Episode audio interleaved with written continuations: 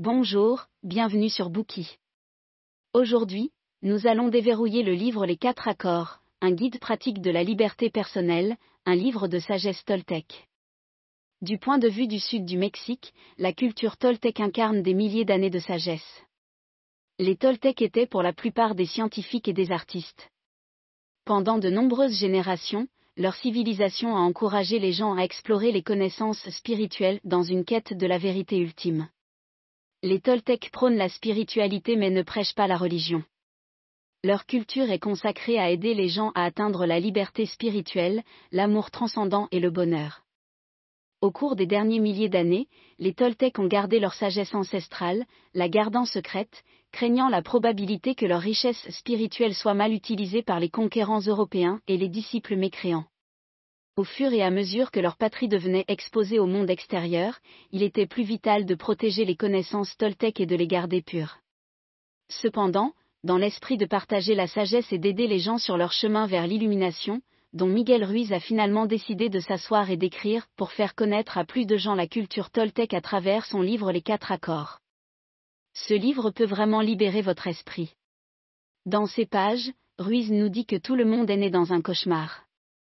Dès notre naissance, nos parents nous apprennent à nous adapter aux règles et règlements du cauchemar jusqu'au jour où nous commençons à nous entraîner à nous conformer et à devenir obéissants comme un animal bien dressé sans espoir de liberté. Heureusement, les quatre accords peuvent nous sauver de ce destin. Les accords du titre sont les suivants, sois irréprochable avec ta parole, ne prends rien personnellement, ne fais pas de suppositions et fais toujours de ton mieux. Utilisant ces quatre accords comme nos outils, Ruiz vise à nous aider à percevoir la nature de notre souffrance et à nous libérer de l'esclavage invisible, afin de rechercher la vraie liberté et le bonheur. Ensuite, parlons du contenu du livre en trois parties. Première partie, une vie douloureuse dans les cauchemars. Deuxième partie, quatre accords qui vont changer votre vie. Et troisième partie, libérez-vous des anciens accords et regagnez votre liberté.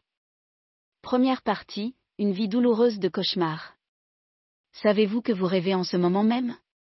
Que vous soyez endormi ou éveillé, vous rêvez sans arrêt. C'est un rêve collectif conçu par nos ancêtres lorsque la société a commencé à se former, et l'auteur l'a nommé le rêve de la société. Il comprend de multiples règles, lois, doctrines religieuses et croyances directrices, avec de nombreuses variations culturelles. Chaque fois qu'un nouveau bébé naît dans le monde, ses parents ou tuteurs voudront concentrer leur attention afin qu'ils apprennent à se conformer et à rejoindre le rêve de la société. Une attention totale est cruciale pour verrouiller les priorités en place.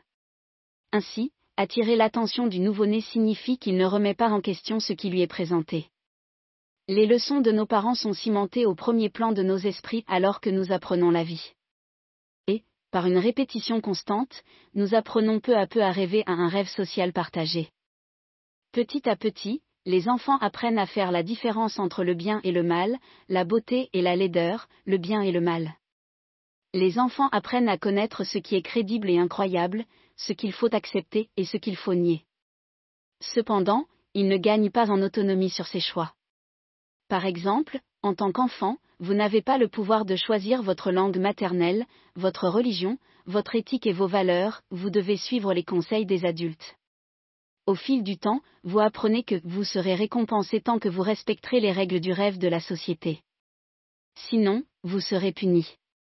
En effet, vous êtes domestiqué par vos parents ou tuteurs, de la même manière que ces adultes domestiqueraient un chien. Ruiz appelle ce processus la domestication humaine. Au fur et à mesure que nous devenons plus indépendants, nous apprenons à être terrifiés par les punitions et même à craindre d'obtenir trop peu de récompenses. Pour être récompensés, nous faisons plaisir aux autres et nous remodelons selon leurs attentes. Enfin, nous évoluons pour devenir une réplique de nos parents, de nos tuteurs, de l'école et de la société. Il arrive un jour où nous n'avons plus besoin des enseignements des autres car ils sont déjà profondément ancrés dans notre esprit. C'est alors que nous commençons à construire notre rêve personnel et à nous domestiquer. À présent, le livre de la loi est ancré dans nos esprits, et un juge préside à toutes nos pensées. Nous pensons que nous sommes libres de choisir, mais nous faisons tout selon le livre. Si nous dérogeons à sa loi, nous nous sentons coupables et honteux, jour après jour. Et, dans notre cerveau, il y a aussi une victime qui porte ce blâme et cette honte. La victime se lamente, pauvre moi, je ne suis pas assez bien. Je ne suis pas assez intelligent, je ne suis pas assez attirant, je ne suis pas digne d'amour, pauvre de moi. Et le juge acquiesce en signe d'approbation et de condamnation. Le livre de la loi a-t-il toujours raison? Bien sûr que non. Lorsque nous rencontrons de nouvelles idées, nous acquérons une perspective différente sur le livre. Nous essayons de prendre notre propre décision au lieu de consulter ces lois, et nous pourrions réussir, sauf que nous nous appuyons sur le livre depuis trop d'années, et qu'il a une emprise sur nos sentiments. Par conséquent, nous laissons le juge prendre le contrôle et nous condamner selon le livre. Non seulement cela, mais le juge nous traite de manière injuste. Théoriquement, tout le monde, s'il a commis une seule erreur, est envoyé au tribunal et puni une fois pour toutes. Pourtant, dans notre cerveau, un lapsus entraîne mille punitions. Les gens ont un système de mémoire avancé, et chaque fois que notre erreur nous traverse l'esprit, nous imaginons notre procès devant le juge, et nous nous punissons à nouveau selon la sentence du juge. De plus, nous reportons cela dans notre traitement de la famille et des amis. Dans nos pensées, nous jugeons leurs erreurs de la même manière, les parquant dans un lieu de misère. Cela ne semble pas juste, n'est-ce pas? Mais à qui la faute? C'est la faute de tout le système de rêve dans notre cerveau. La plupart d'entre nous n'ont pas une bonne expérience des rêves, que ce soit notre rêve personnel ou le rêve de la société. Dans ce dernier, les gens sont habituellement tourmentés par la douleur et la peur, et le rêve se transforme en un cauchemar de violence, d'horreur, de guerre et d'injustice. Cependant, les rêves personnels, bien qu'ils varient d'un à l'autre, sont aussi pour la plupart des tribulations, brûlant nos âmes et nos esprits. Si vous considérez l'enfer comme un état d'esprit, nous sommes sans aucun doute en enfer dans ces rêves. Les émotions négatives, telles que la colère, la suspicion, la jalousie et la haine, sont l'enfer de cet enfer. Oui, nous sommes les âmes tourmentées qui vivent en enfer parce que, dans le cadre du système de domestication, nous sommes tenus à des normes impossibles, nous efforçant d'être suffisamment bons et d'être acceptés par tous les autres. Ainsi, nous concevons une image de perfection et ne nous pardonnerons pas si nous ne la respectons pas. En grandissant, nous rejetons notre nature. Le degré d'auto-rejet dépend de la mesure dans laquelle les adultes réussissent à écraser notre intégrité. Plus nous sommes endommagés, plus notre auto-jugement et notre censure seront durs, et plus notre vie sera douloureuse. Nous n'hésiterons pas à nous faire du mal pour faire plaisir aux autres. Par exemple, certains adolescents consomment des drogues illégales pour être acceptés par leur père. Cependant, ils ne sont pas conscients que le problème est qu'ils ne s'acceptent pas. Nous sommes nos propres juges les plus sévères et les abuseurs les plus sévères. Quand nous sommes seuls, les jugements de notre esprit sont brutaux. Ils garantissent que nous ne pouvons pas fuir nos erreurs et que nous nous punissons pour elles, de la manière la plus stricte.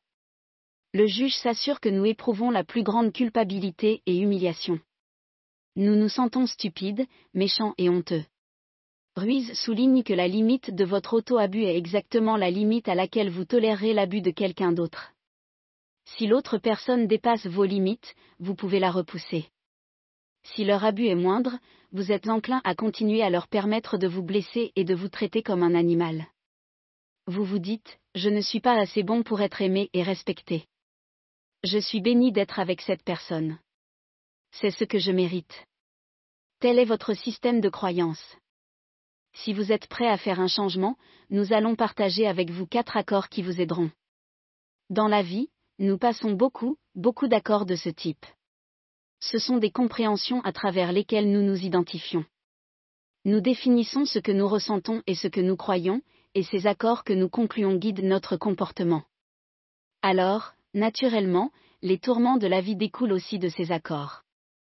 Par conséquent, si vous cherchez à dire adieu à la douleur, vous devez avoir le courage de rompre tous les anciens accords qui consomment votre énergie et vous font peur. Et les remplacer par les quatre accords que nous allons présenter dans la section suivante. C'est la fin de la première partie, racontant une vie douloureuse dans les cauchemars. Nous sommes nés dans le rêve de la société. Afin de nous adapter à ce rêve, nos gardiens nous domestiquent comme ils le feraient avec un chien. Le processus se poursuit jusqu'à ce que nous ayons construit un rêve personnel qui reflète le rêve de la société, et nous devenons autodomestiqués. Cependant, nos rêves personnels et ceux de la société ne sont pas du tout des rêves. Pour la plupart des gens, ce sont des cauchemars car ils exigent la perfection. Si nous ne respectons pas la norme, nous savons nous critiquer et nous abuser. Pire encore, nous laissons les autres nous abuser. Si vous voulez changer, vous devez briser le carcan de vos anciens accords et intégrer les habitudes des quatre nouveaux accords. Merci d'avoir écouté. Vérifiez le lien ci-dessous pour déverrouiller le contenu complet. Dir hat dieser Podcast gefallen? Dann klicke jetzt auf Abonnieren und empfehle ihn weiter. Bleib immer auf dem Laufenden und folge uns bei Twitter, Instagram und Facebook. Mehr Podcasts findest du auf meinpodcast.de.